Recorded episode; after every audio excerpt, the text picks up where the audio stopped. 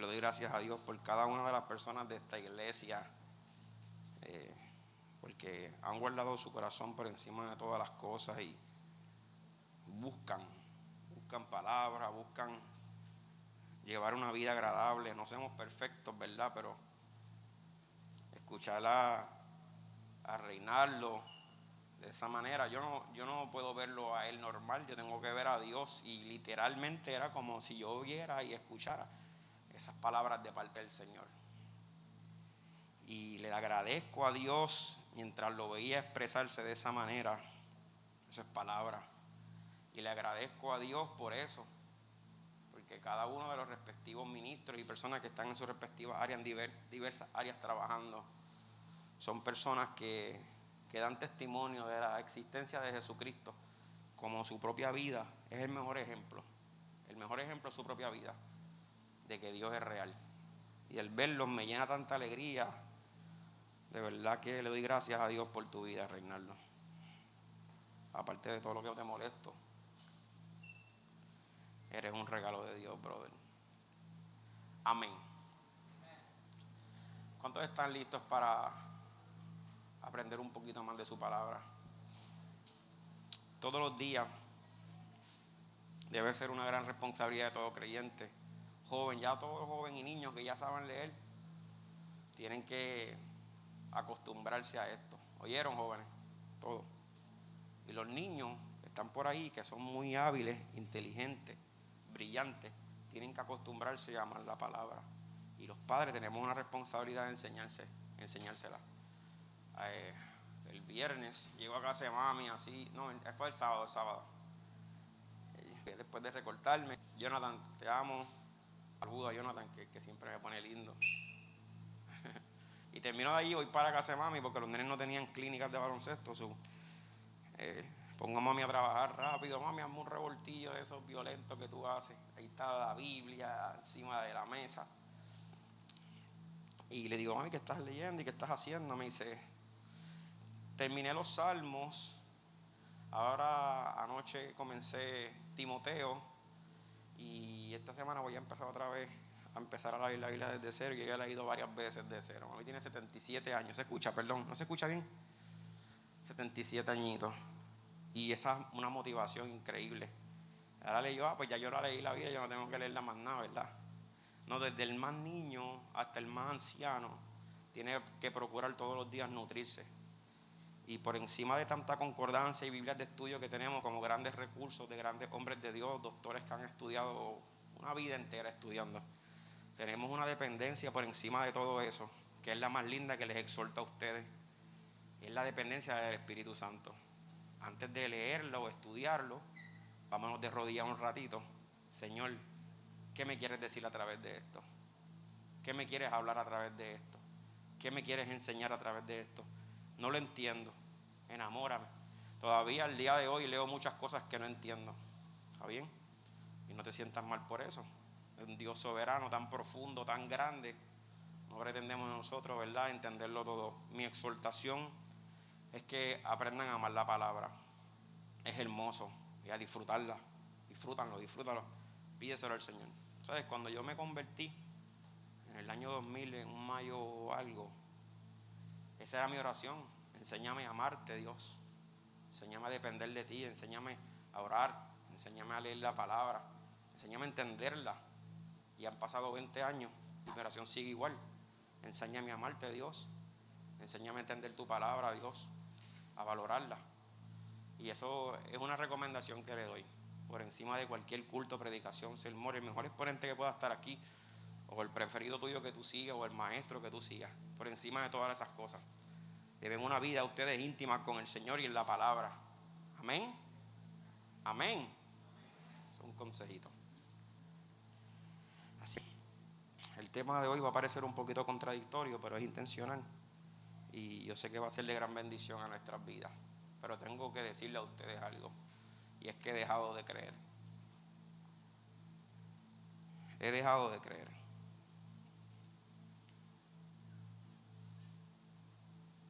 ¿Será válido para una persona creyente dejar de creer en eso que ha creído tanto tiempo? ¿Alguien aquí ha dejado de creer en algún momento?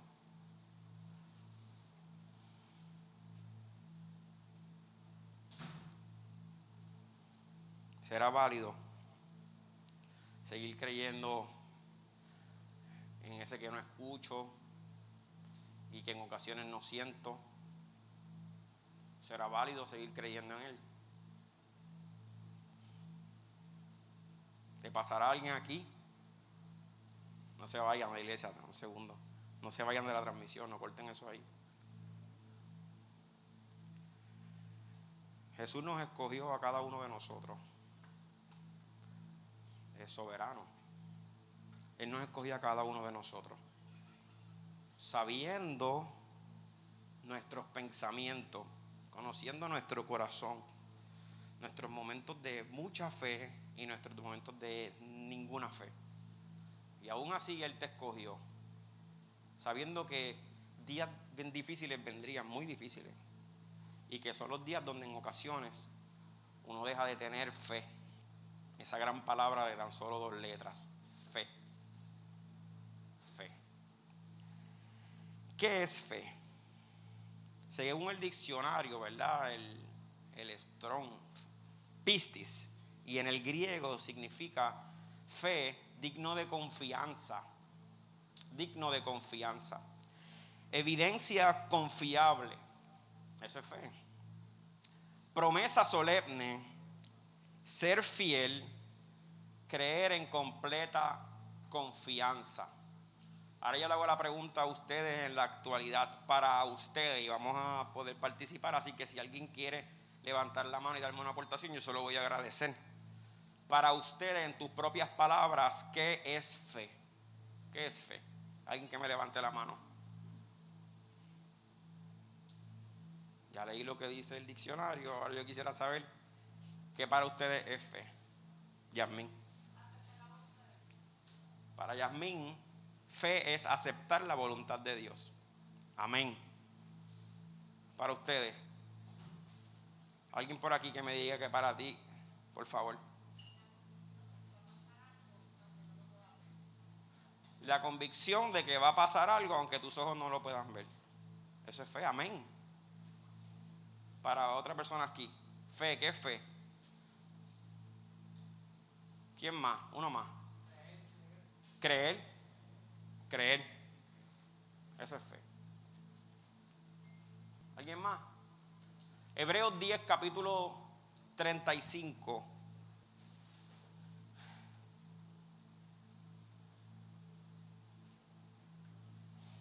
Hebreos 10, capítulo 35.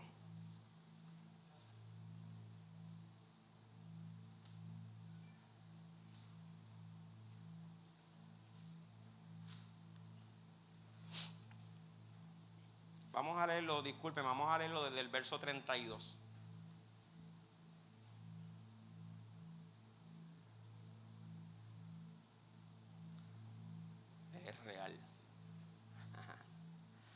Dice así, la palabra del Señor está bendecida. Traed, pero traed a la memoria los días pasados en los cuales después de haber sido iluminados, sostuviste un gran combate de padecimientos.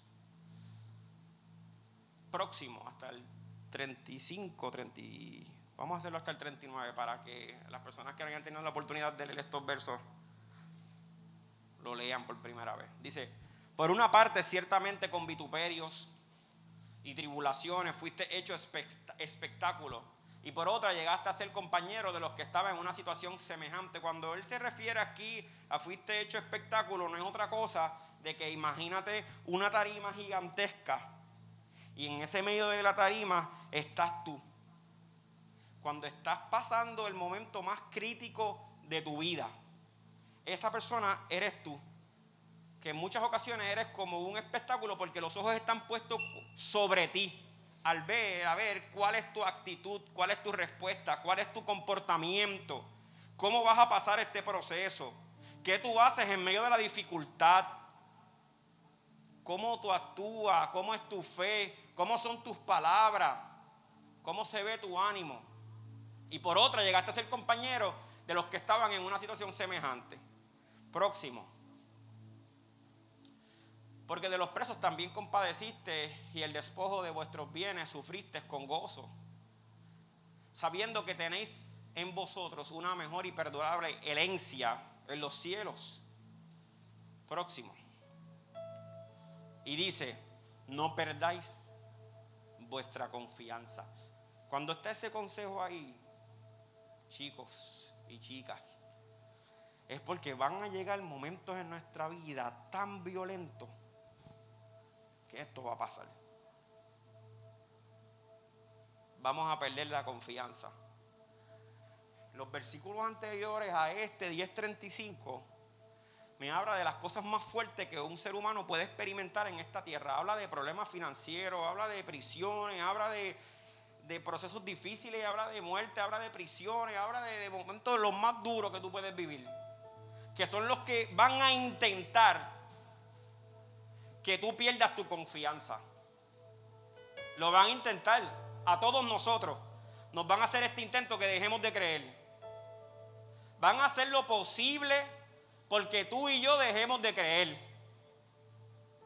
Dile al que está a tu lado, pero conmigo eso no va a dar resultado. Ahora dile al otro, y conmigo tampoco. Conmigo eso no va a dar resultado. ¿Por qué? Porque la palabra me advierte me anticipa que estas situaciones vienen a nuestra vida. Constantemente el Evangelio me enseña que estas situaciones vienen a nuestra vida.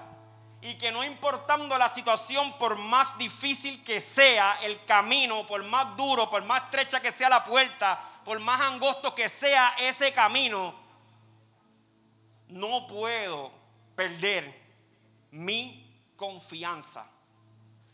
Por eso es importante poner nuestra confianza en Dios y no en nuestro entorno, porque todo lo que tus ojos logran ver es lo más temporero que existe en este mundo. Parejas, hijos, familia, por X o Y razón, por X o Y razón se pueden desaparecer de nuestra vida, por cualquier razón.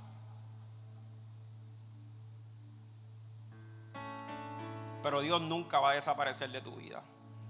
Él ha prometido estar con nosotros todos los días hasta el fin. Por eso Él es confiable. Y tu fe tiene que estar basada en Él, no en lo que tú puedas perder. Son golpes. Perder un trabajo es un duro golpe después que tú tienes una vida estable, confiada, estás bien, seguro, tienes algo bien planificado y de repente te quedan sin trabajo. Por X o Y razón. A mi papá después de casi 30 años en una empresa dijeron, bueno, ya vamos a sacar a todos los viejos, vamos a traer gente nueva, a punto de retirarse, ya tú estás amolándote los dientes, llegó el momento de mi retiro tranquilo y todo lo demás y de repente cambia el panorama completo. Son golpes, pero eso no significa que Dios te abandonó. Tampoco significa que Dios ha dejado de existir. Tampoco significa que Dios ha dejado de escucharte. No significa que Él no sea real. No significa que Él perdió poder. Son situaciones que en nuestra vida vamos a enfrentar. Pero esas cosas tienen un propósito y es robarte la fe y que tú pierdas la confianza, que dejemos de creer. Yo le decía a Yanni, ahorita decía a Yanni, esto es como si cada uno en nuestra iglesia es una vela, ¿verdad? Tienes una velita encendida, pero todas estas situaciones que está aconteciendo en el mundo es ese viento que está soplando fuertemente para apagar esa fe. Y dejes de brillar y dejemos de creer. Pero eso no va a pasar con nosotros. Porque para eso estamos nosotros como iglesia. Para levantarle las manos cuando ustedes no tengan fuerzas para seguir. Y el consejo es el siguiente, no pierdas pues vuestra confianza que tiene grande galardón. Galardón significa recompensa, porque os es necesaria la paciencia para que habiendo hecho la voluntad de Dios obtengáis, ¿qué dice? La promesa. Aquí empezamos, aquí vamos a terminar. Próximo verso. Porque aún un poquito y el que ha de venir vendrá. Mira el que está a tu lado, esa es mi mayor promesa aquí. a un poquito, el que ha de venir vendrá y no tardará. Y aquí me refiero a Oseas, mas el justo por la fe vivirá. Me traen al contexto la palabra de Oseas, el profeta menor, uno de los profetas menores cuando daba esa palabra al pueblo, el justo pero por la fe vivirá. Y si retrocediere, dice aquí que no agradará mi alma. Claro. Si nosotros retrocedemos, ¿qué dice?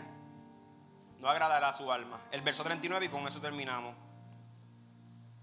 Pero nosotros no somos de los que retroceden para perdición, sino de los que tienen fe para preservación del alma. Amén.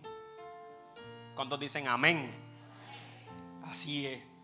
Y tú y yo somos esas personas que la Biblia está poniendo la esperanza en nosotros. Nosotros somos esos creyentes que representamos esta palabra. Nosotros no vamos a retroceder. No vamos a retroceder. Pero sí han venido unos momentos durísimos a nuestra vida y la intención es que dejes de creer en aquel que es todopoderoso para hacer mucho más abundante cualquier cosa que tú puedas pedir o entender. Él es mucho más poderoso para hacerlo. Él es el todopoderoso. Y ha pasado muchas cosas, entonces esto hace que tu, tu oración merme.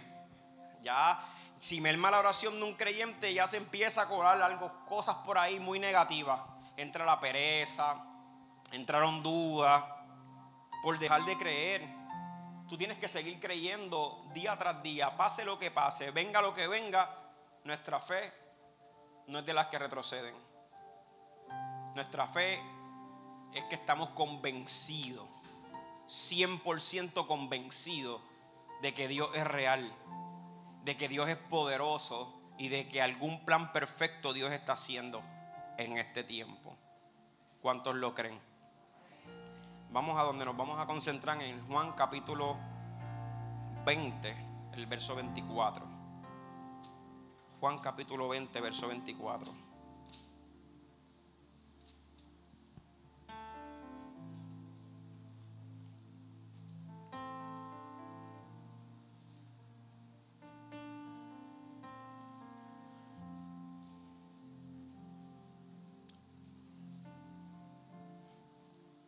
¿Qué se siente poder confiar en alguien? ¿Cómo tú te sientes cuando tú confías en alguien? ¿Alguien tiene un mejor amigo aquí? Un mejor amigo aquí, terrenal. ¿Quién tiene mejores amigos? O sea, amigo, amigo. Esos amigos que la Biblia dice que en ocasiones son más que un hermano en tiempo de angustia. Eso es brutal. Eso es brutal porque tú le puedes abrir tu corazón, decir cómo te sientes y un amigo permanece un amigo, un verdadero amigo. Y existen, existen verdaderos amigos. Pídeselo a Dios. Pídele a Dios un verdadero amigo. Aparte de Él,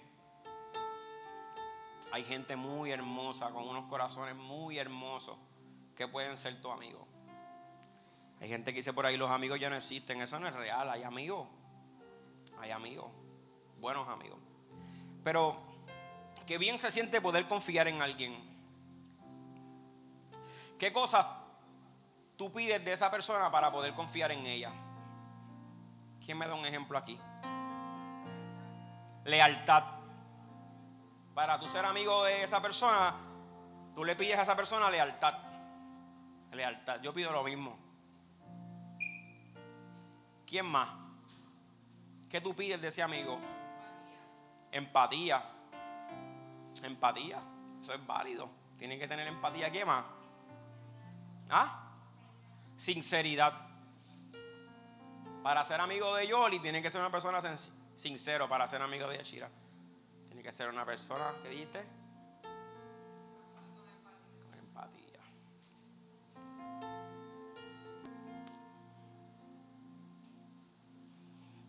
¿Quién más me da una respuesta? Para ti, Samin. ¿Qué tiene que ser esa persona para ser un verdadero amigo? Humildad. Allá me levantaron la mano. Para ser amigo tuyo tiene que ser una persona honesto. Una persona de confianza, confiable. Papi. Oh. ¿Que te haga a mí qué? te dé amor. Un amigo de papi tiene que amarlo. Es fácil amar a ese viejito. Mari. Y es buena. Un amigo de Mari tiene que saber perdonar. Los míos también. Sí, los míos también. Es verdad. ¿Qué más? Un amigo de Luis no puede ser rencoroso. Gaby, tú levantaste la mano. Hey. Que haga buche, tú dices. Y bueno, hablamos de ese tema ahorita, ¿está bien? Pero es cierto. Un amigo tiene que ser confidencial. Que te corrija. Eso es un amigo. Un amigo corrige. A veces uno pelea en el momento que corrige la, ¿verdad? Que recibe la corrección, uno pelea y se amotina, pero después cuando va llegando a tu casa, dice, pero es que es verdad. Una más. Que te levante la mano cuando estés caído. Y cuando una persona tiene esas características que tú pides, ¿verdad? De un amigo, ¿tú qué haces? Confías en él. ¿Es así o no es así? Tanto así que cuando vienen momentos difíciles a tu vida, tú vas y recurres donde ese amigo porque confías en él o en ella. Esas características, yo quiero que ustedes entiendan algo. Todas las características, todas las características que ustedes están trayendo aquí y que están pidiendo esos amigos, en algún momento ese amigo terrenal te puede defraudar y te puede fallar. Es la realidad, es la realidad. Pero Cristo jamás te fallará. Y todas esas cualidades y muchas más las tiene Cristo. Entonces, si Él tiene esas cualidades y esas características, yo puedo que confiar en Él. Entendiendo que Él no va a fallar. Por eso, por encima de todo amigo, Jesús debe ser mi fiel amigo. Por encima de todo, Jesús debe ser mi fiel amigo. Fe, si tú me preguntas a mí en arroz y habichuela, vamos a sacar todo esto del griego y del hebreo y todo lo demás, yo pondría fe, la confianza en Dios. Por eso, este mensaje es bien importante, iglesia, porque estamos en un tiempo crucial. Es un tiempo duro, es un tiempo fuerte, pero al mismo tiempo es un tiempo hermoso. Y es un tiempo donde, como Pedro decía, tu fe, como el oro, tiene que ser probada. Eh, y si vamos a cambiar esa palabra fe, entonces, pues lo que te está diciendo es tu confianza en Dios, tu confianza en Dios, tu confianza en Dios, lo que tú dices, lo que tú profesas, lo que tú adoras, lo que tú predicas, eso va a ser probado. Y dice Pedro, y así sabremos si es digno de aprobación, honra y honor a nuestro Señor Jesucristo. Entonces, esa confianza va a ser puesta a prueba. Y Dios confía en que tú vas a seguir creyendo y confiando en Él. Al principio, aunque tú ves todo nublado y no provoca mucha alabanza, Él sabe. Pero el fin de todas las cosas, Él también lo sabe. Y Él sabe que va a producir pronto, pero muy pronto, una alabanza a lo que tú estás viviendo que es tan difícil. Te va a enseñar que nuestro Dios en el cual tú tienes tu confianza es un Dios confiable. Es un Dios confiable y no falla, no me ha fallado nunca. Oye, nunca. Todo lo que dice la Biblia, todo es todo, todo con respecto a mi persona, todo es cierto. Todo lo que yo he pasado, mis momentos difíciles que yo he vivido, pero cuando me refugio en la palabra, todo lo que Él dice que va a pasar, pasa. Él es confiable. Su amor es confiable. Su perdón es confiable. Su paz es confiable. Su levantar es confiable. Su restauración es confiable. Cuando me habla de paz es porque la voy a necesitar. Cuando me habla de restauración es porque voy a estar hecho pedazo en cualquier momento en este caminar. Y Dios viene y me restaura. Por eso es confiable. Yo me paro aquí con conocimiento de lo que te estoy diciendo es, cierto, es verdad, mi Dios es confiable, no falla, punto y se acabó me traigan el peor testimonio de la vida, mi Dios no falla. Esta mañana escuchaba o leía el testimonio. se me olvida el nombre de él ahora mismo. Lo cierto fue que su hijo de 43 años murió ayer. Y él dice, para este mismo tiempo, hace 10 años murió mi otro hijo también. Y yo estaba hablando con él hace unos minutos y murió. Qué fuerte. Dice, mi mamá murió en mayo, estaba eh, contando, pero yo no estoy diciendo esto porque esté en depresión y porque estoy negando la existencia de Dios. Mi fe proviene de Dios y siento paz y tengo confianza de que Dios tiene el control acabando de perder un hijo. Dios sabe. ¿Quién puede atravesar un proceso como ese? Pero ese hombre estaba hablando palabras de confianza y dice, mi confianza sigue puesta en Dios. Mi Dios no me ha fallado porque perdí un hijo yo no quisiera. Y él decía, se supone que, se supone que mis hijos me vieran morir a mí y me enterraran a mí, pero no fue así, ya me ha tocado enterrar a dos de mis hijos. ¡Wow! ¡Qué fuerte! Pero nuestro Dios es una persona digna de confianza. Y Él es un Dios fiel. Y no falla. Pero Tomás uno de los doce llamado Dídibo no estaba con ellos cuando Jesús vino. Le dijeron pues los otros discípulos, al Señor hemos visto. Y les dijo, si no viere en sus manos la señal de los clavos y metiere mi dedo en el lugar de los clavos y metiere mi mano en su costado, ¿qué dice ahí? No voy a creer. No creeré. Y se acabó. Entonces, Tomás era una persona como este tema, que había dejado de creer. ¿Por qué? Ese Tomás representamos nosotros, mi gente. Las situaciones que él vio, las realidades de la vida, las experiencias que él tuvo días antes, lo que él presenció la dificultad de todo fue lo que le hizo este sentimiento.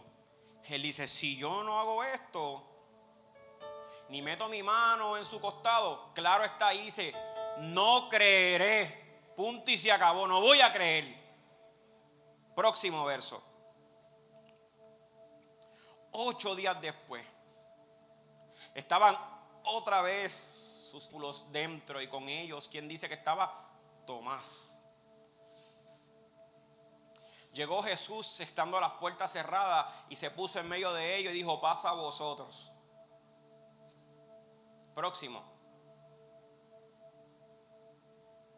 Próximo verso, hasta el verso, creo que 29, espérate. Sí, correcto.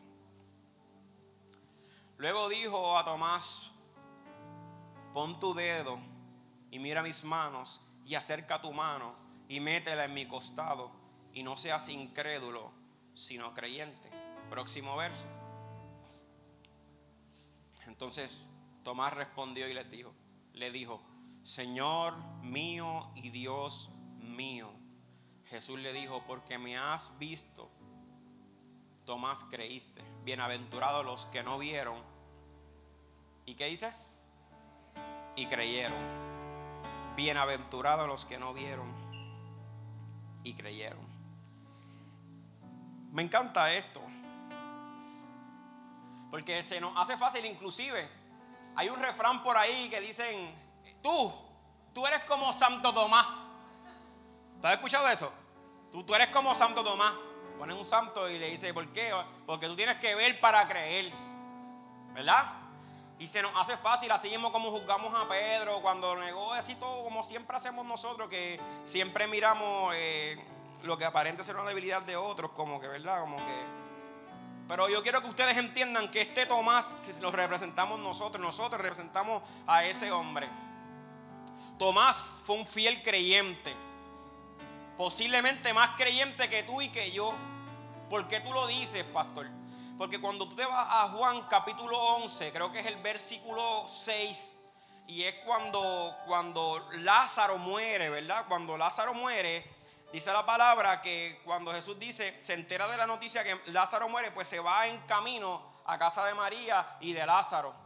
Y le decía, yo tengo que ir. ¿Y qué dicen sus discípulos? Maestro, tú no puedes ir para allá, te van a matar, te van a apedrear. Los judíos te quieren tu cabeza, ellos te van a destruir, no vayas para allá. Y Jesús comienza a explicarle de que lo que él empieza a hablar era de la resurrección y ellos no podían entender. Igual que muchos de los mensajes de Jesús no lo podían entender en el momento, pero Cristo como un buen maestro perfecto seguía nuevamente enseñándole, dando las enseñanzas. Y no, no sabían lo que Jesús se refería con, con respecto al poder de la resurrección. Pero en ese verso 6 de Juan capítulo 11, creo que es ese, vamos a buscarlo. Vamos con, mira Juan capítulo 11, verso 6, vamos a ver si no me equivoqué. Y si me equivoqué, pues lo vamos a buscar.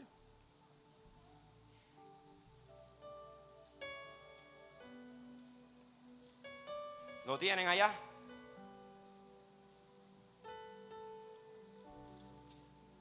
Así está ahí. No.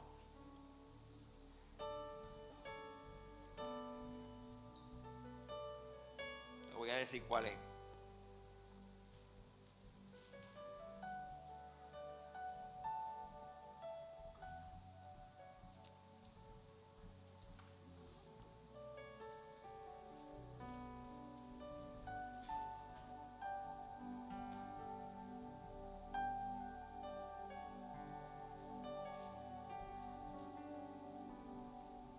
el verso 16.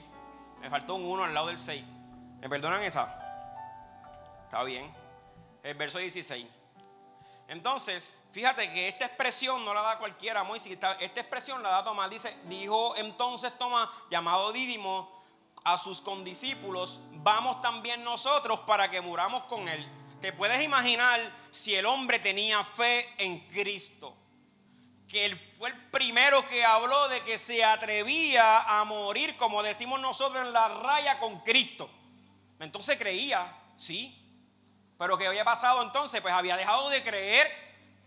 Y entonces eso nos puede pasar a cada uno de nosotros. Pero él creía. Ese hombre tenía una fe en Cristo sobrenatural. Pero llegó el momento donde pensó que Cristo lo traicionó. ¿Por qué? Oye, Tomás vio cómo torturaron a Cristo. Lo vio. Él vio cómo lo traspasaron. Él lo vio cuando lo quitaron de ese, de eso, de ese madero. Tú sabes, cuando un cuerpo, yo no sé si ustedes han tenido la oportunidad de ver una persona muerta. Pero imagínense cuando despegaron a Cristo de esa cruz. Cuando cae así, todo mongo, y lo envuelven, y lo preparan, y lo sepultan. Él lo vio con sus propios ojos. O sea, la fe que él tenía, que era una fe genuina, era una fe verdadera, la fe había sido estremecida, bien estremecida. Y llegó el momento donde no escuchó a Cristo más nada, ni una enseñanza, más ninguna enseñanza de Cristo, y su fe se estremeció. So, ¿Es válido dejar de creer? Ahorita le pregunté a ustedes y le pregunté quién ha dejado de creer. Este hombre sí dejó de creer. Sus acciones, sus palabras lo enseñan que dejaron de creer. Van a venir momentos difíciles a tu vida para que dejes de creer. Yo te invito a que sigas creyendo porque nuestro Dios es confiable y porque Dios, nuestro Dios no falla. Vamos nuevamente a ese verso número, ese capítulo número 20 y nuevamente el verso 24. Vamos otra vez a Juan capítulo 20. No puedo traer, la próxima vez tengo que traer la Biblia con la cual estudié el, pasaje. Cojo cualquier Biblia por la prisa y después me siento aquí un poquito más, más perdidito. Pero estamos aquí. Vamos a ir al verso, voy a decir ahora. Ok. El verso 24 dice, Tomás, uno de los doce, llamado Dídimo, no estaba con ellos cuando Jesús vino versículo antes fue cuando Jesús vino y se le apareció. Dice la palabra que en ese entonces Tomás no estaba. Y sus discípulos, los discípulos, sus condiscípulos le decían, ¿sabes lo que pasó? Cristo vino. Nosotros lo vimos. ¿Tú te imaginas esa alegría de esos discípulos? La alegría que ellos podían tener era algo sobrenatural. Pero Tomás no lo había experimentado y no podía creerlo.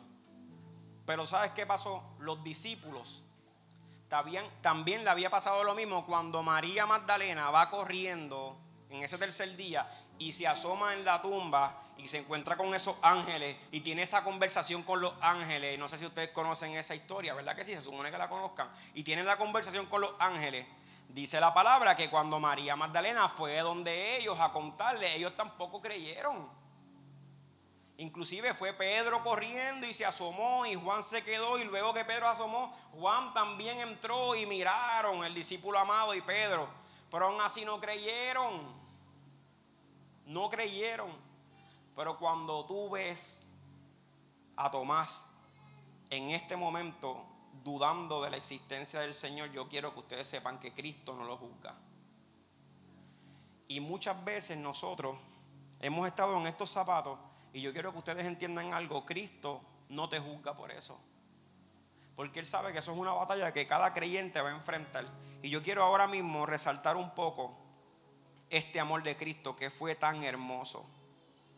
Y mira el comportamiento de Jesús. Él no estaba, próximo verso. Próximo verso. El 25.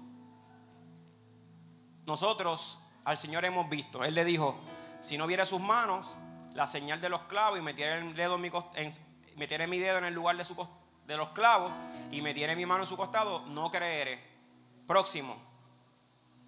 Ocho días después estaban otra vez los discípulos dentro con ellos y Tomás. Y llegó Jesús estando las puertas cerradas. Y se puso en medio de ellos y le dijo las mismas palabras que le repitió. Paz a vosotros. Próximo.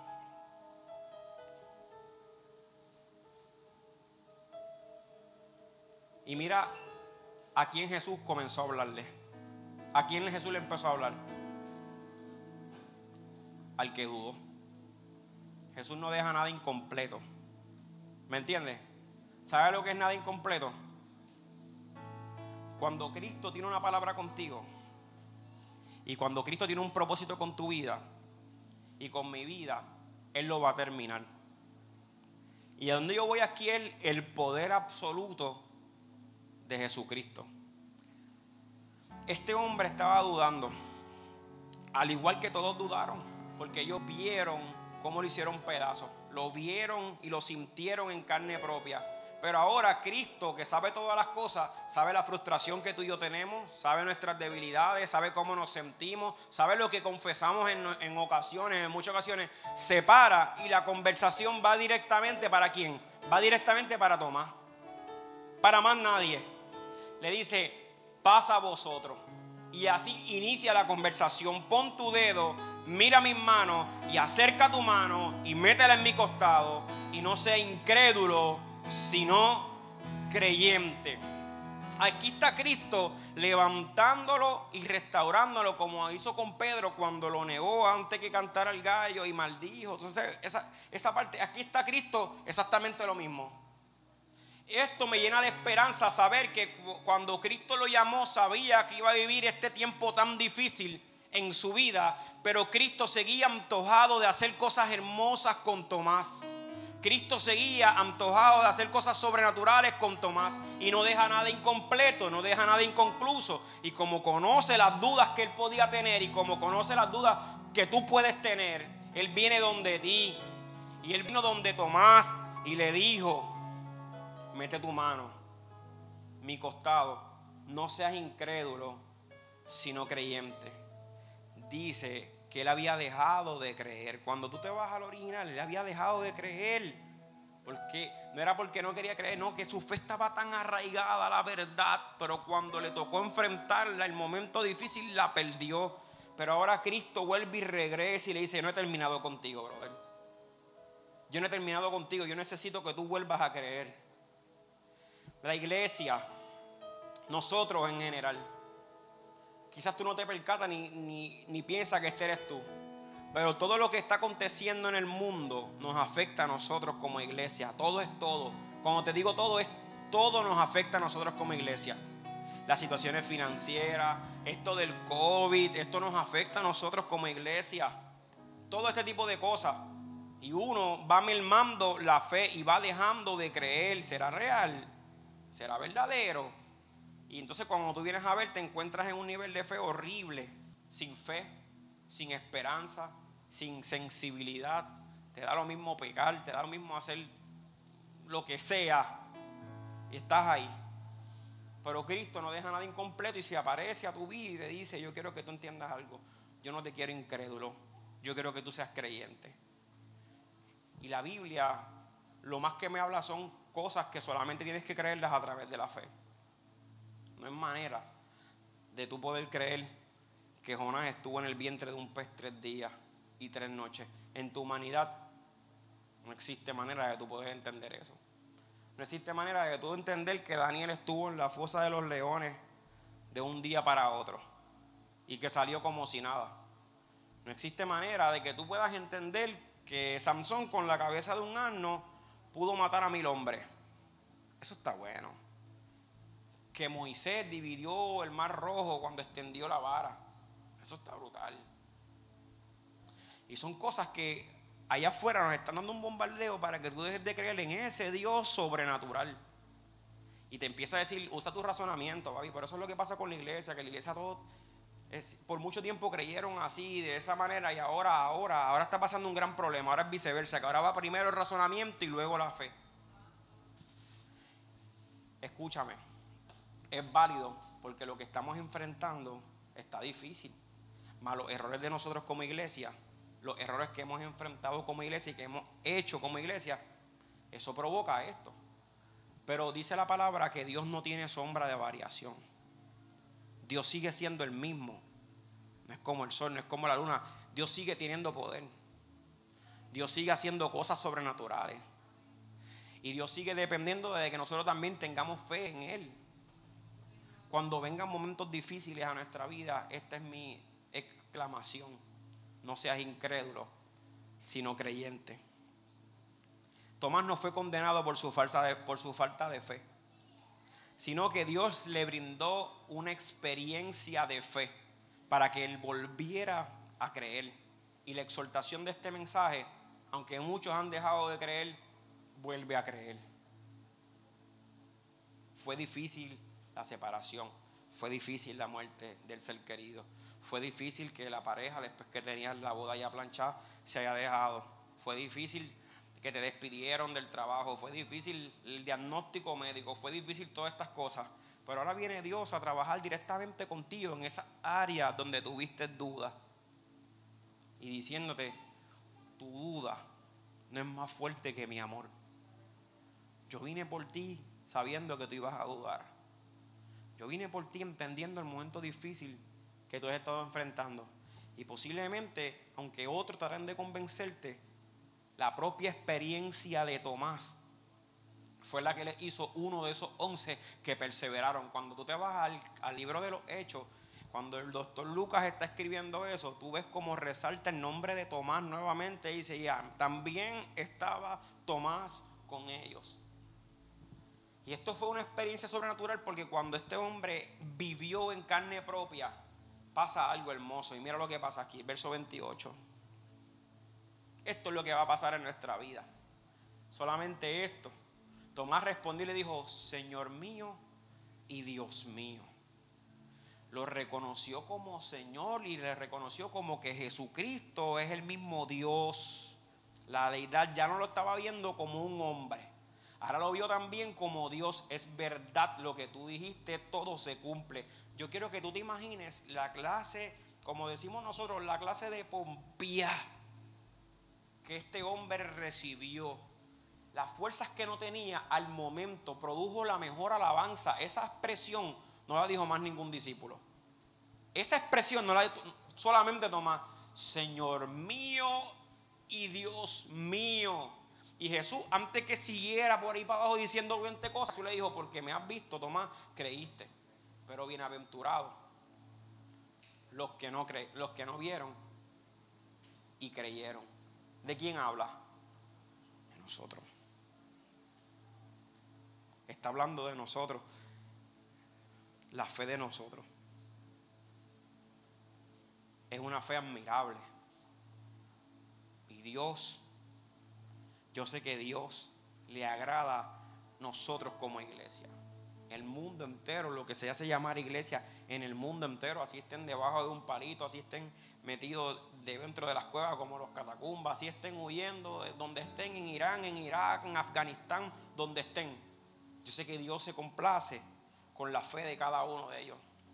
Y está dice de cada uno de nosotros dice, bienaventurados los que creyeron, los que vieron, los que no vieron, perdóname, y creyeron. Pónganse de pie, iglesia.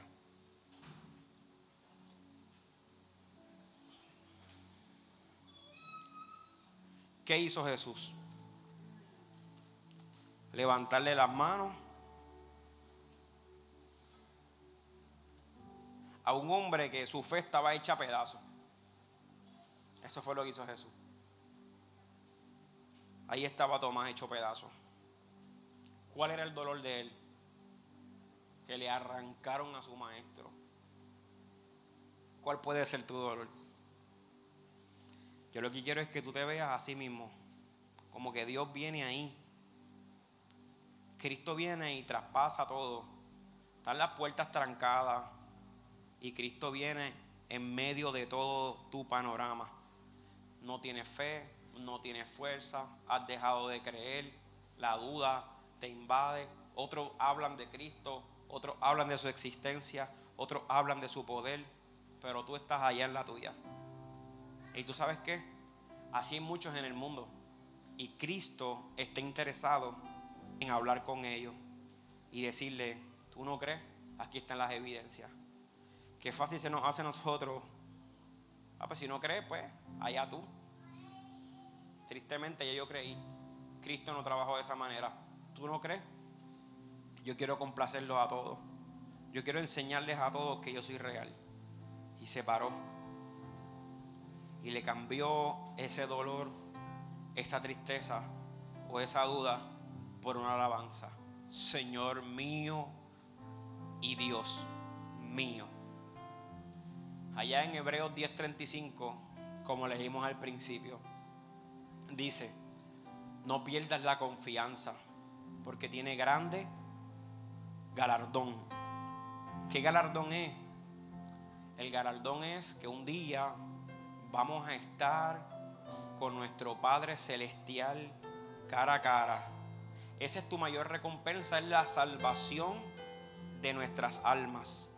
Por eso es importante que nosotros podamos creer. La Biblia dice que sin fe es imposible agradar a Dios. Iglesia, vuelve a creer. Vuelve a creer en lo sobrenatural. Vuelve a creer en lo sobrenatural.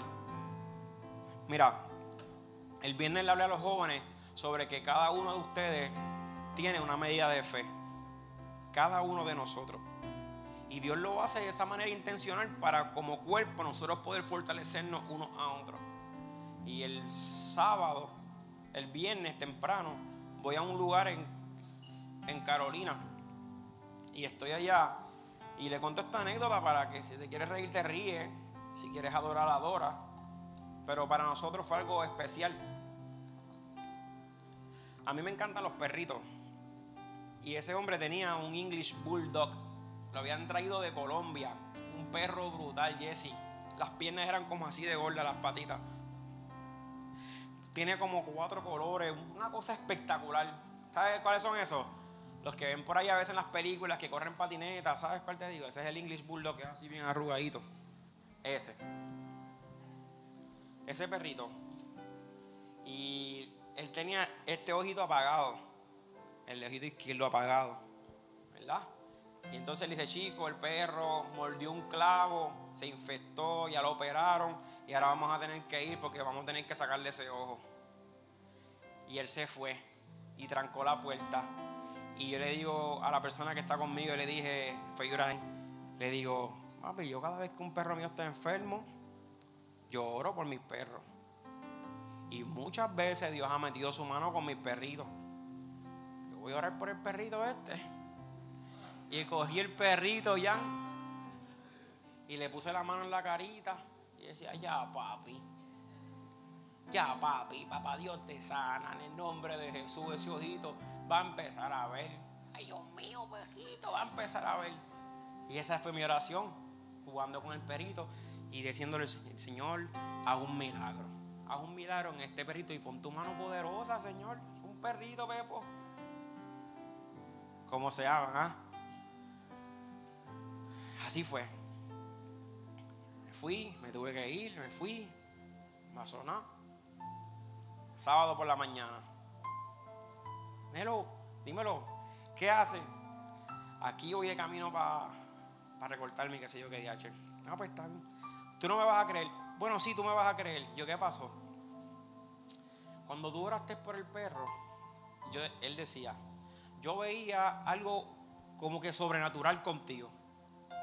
Y yo sabía que iba a pasar un milagro. Yo sé que tú me vas a creer esto, pero yo no te quise decir nada. ¿Entiendes? Porque como él me dejó en mi locura, pero estaba ahí como que algo va a pasar algo va a pasar. Y yo no te quise decir nada, pastor, pero yo veía algo poderoso y yo, yo no te podía ver a ti orando por el perrito. Yo estaba viendo ahí como que Dios está contigo. Y ya. Pero cuando tú te fuiste, entra la hermana de él y estaba jugando con el perro y le dice, José, José, ven acá, José, ven acá. Y dice, ¿qué te pasa? Mira esto, el perro abrió el ojo.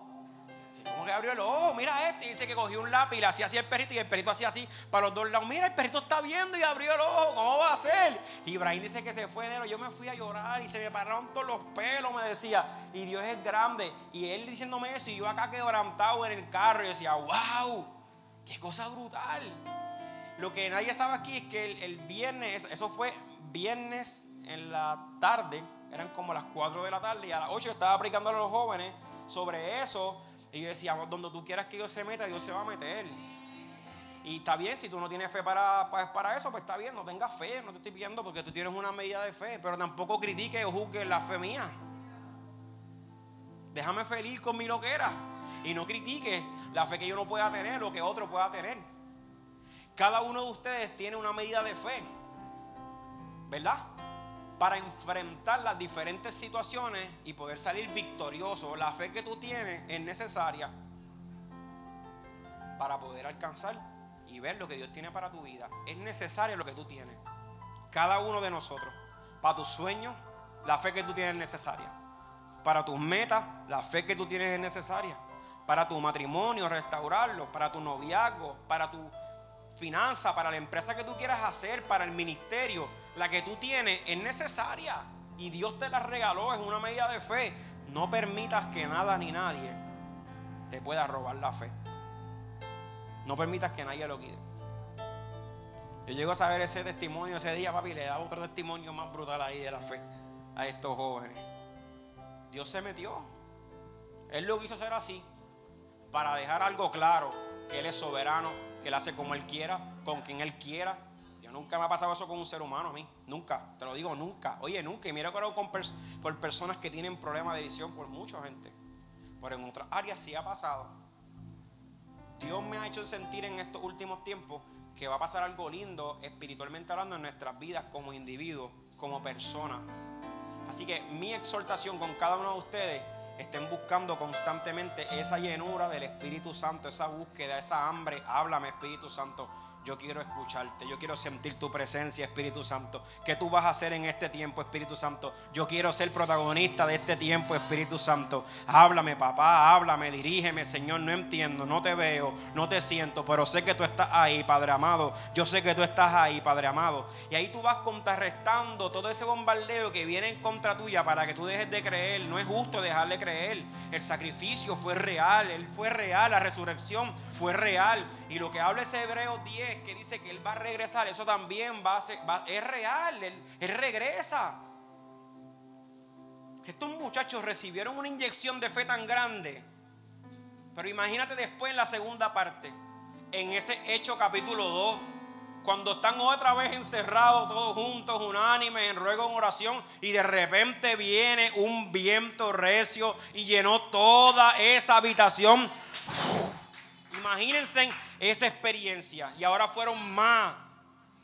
En aquella ocasión nada lo pude tener. Y ahora cambió la iglesia. No le tienen miedo a la muerte. Los apretaban, los perseguían, los torturaban, los metían presos y seguían creyendo y seguían creyendo. Al principio, sí. En ocasiones dejaron de creer. Entonces, en ese Hebreos capítulo 10 que te leí, no perdáis vuestra confianza. Los versículos anteriores también te los leí, desde el 33 por ahí. Él decía, ni la tribulación, ni los momentos difíciles, no permita que esas cosas te quiten la confianza en Dios. Sigue creyendo en Dios. Sigue creyendo en Dios. Hace, hace falta que todavía oren por esas personas que están enfermos por encima de todas las cosas. Sea lo que sea. Si es un demente, ora. Si es una persona que está endemoniado, hace falta gente que crea que el Espíritu Santo está ahí. Hace falta, hace falta eso. Esa fe es necesaria. Hay gente devastada, hay gente ahora mismo sin ningún tipo de fe.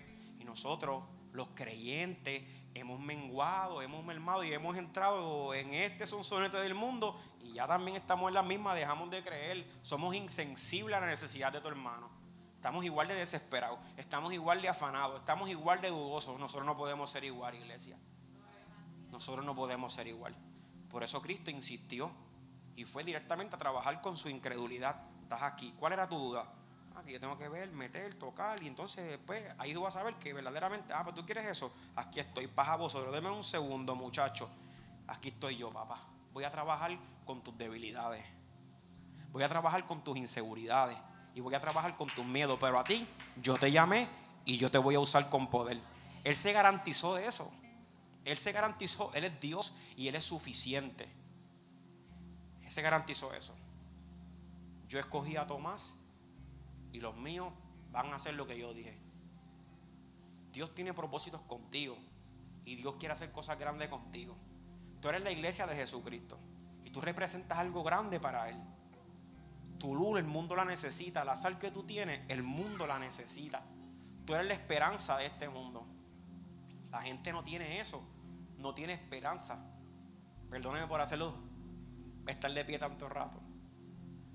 Pero tú tienes la esperanza que el mundo necesita. ¿Qué vamos a hacer? Dime. Vamos a ser sinceros con Dios. Sí, Señor, dejé de creer Sí, sí. He dejado de creer. No, yo sigo creyendo que tú eres real, pero viste, pero viste que yo tengo que ver para, ¿entiendes? Tú sabes cómo es. Está bien. ¿Qué tú quieres ver? Se supone que Tomás no dudara. Tomás vio todo. Tomás estuvo con él en todo. ¿no? Se supone que no dudara. Igual que Juan, se supone que no dudara cuando dijo, wow, vete y pregúntale si ese es el que ha de venir o esperamos a otro. Y Cristo seguía trabajando con ellos. ¿Tú entiendes dónde llega el amor de Dios tan grande? ¿Tú entiendes lo que te quiero decir? ¿Cómo no enamorarnos de Él? Iglesia, seamos sensibles al Espíritu. Seamos sensibles al Espíritu Santo de Dios. Vamos a orar. Vamos a orar. Señor bueno, Dios maravilloso, perdónanos Dios. Perdónanos por todas las cosas, Señor, que no son de tu agrado, que hacemos a diario. Pero yo quiero agradarte, Dios. Junto a tu iglesia queremos agradarte, Señor.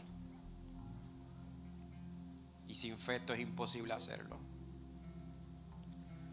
La fe es necesaria, Señor. Y tú me la diste ya. Y yo voy a creer. Y yo me voy a apropiar de tu palabra, Señor. Y yo voy a hacer lo que ella dice. Aunque mis ojos vean lo contrario, yo voy a hacer lo que tu palabra dice que haga. Perdóname, Señor, por darle tanto lugar a mi inteligencia a mis estudios, a mi elocuencia. Perdóname, Señor, por hacerme un insensible, un arrogante, un orgulloso. Perdóname, Señor. Perdóname, Señor, por acusar a todos por igual. por juzgar a la iglesia, sus líderes, por igual. Perdóname por juzgar por apariencias. Perdóname, Señor, por aprontarme a hablar sin conocer. Tú eres real.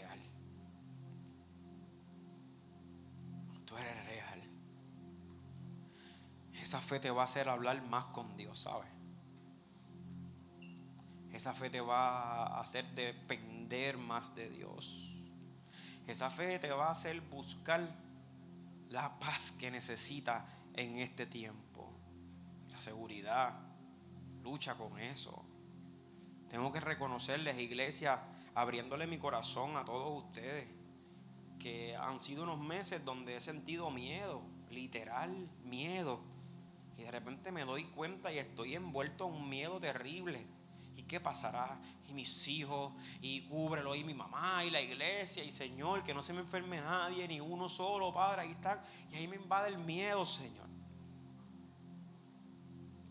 Y Él no nos ha llamado a eso, eh, a tener una plena confianza en Dios. Eso es fe. Plena confianza en Dios. ¿Qué me hace falta? Conocer a Dios.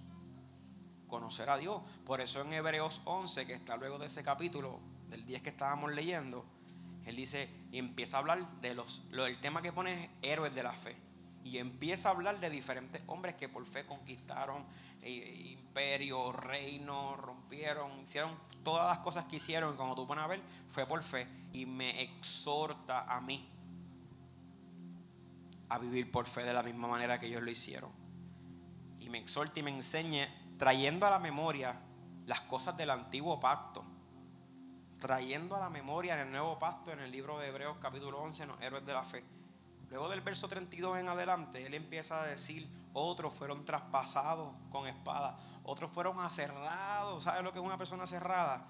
Los ponían así en unos troncos de madera, cogían un tipo serrucho o algo así bien rústico y así mismo los cogían.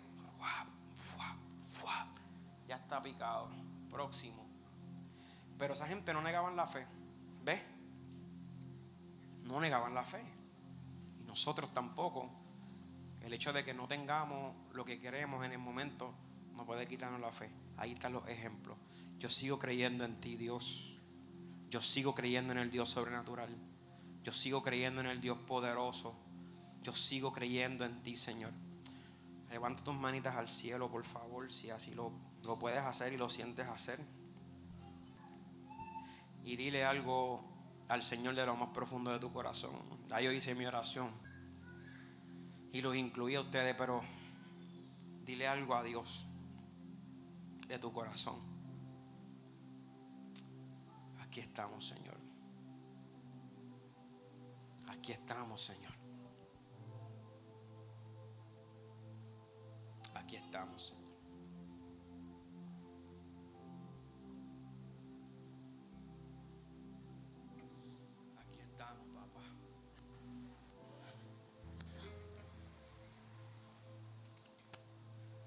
Necesitamos ser una iglesia de oración, iglesia.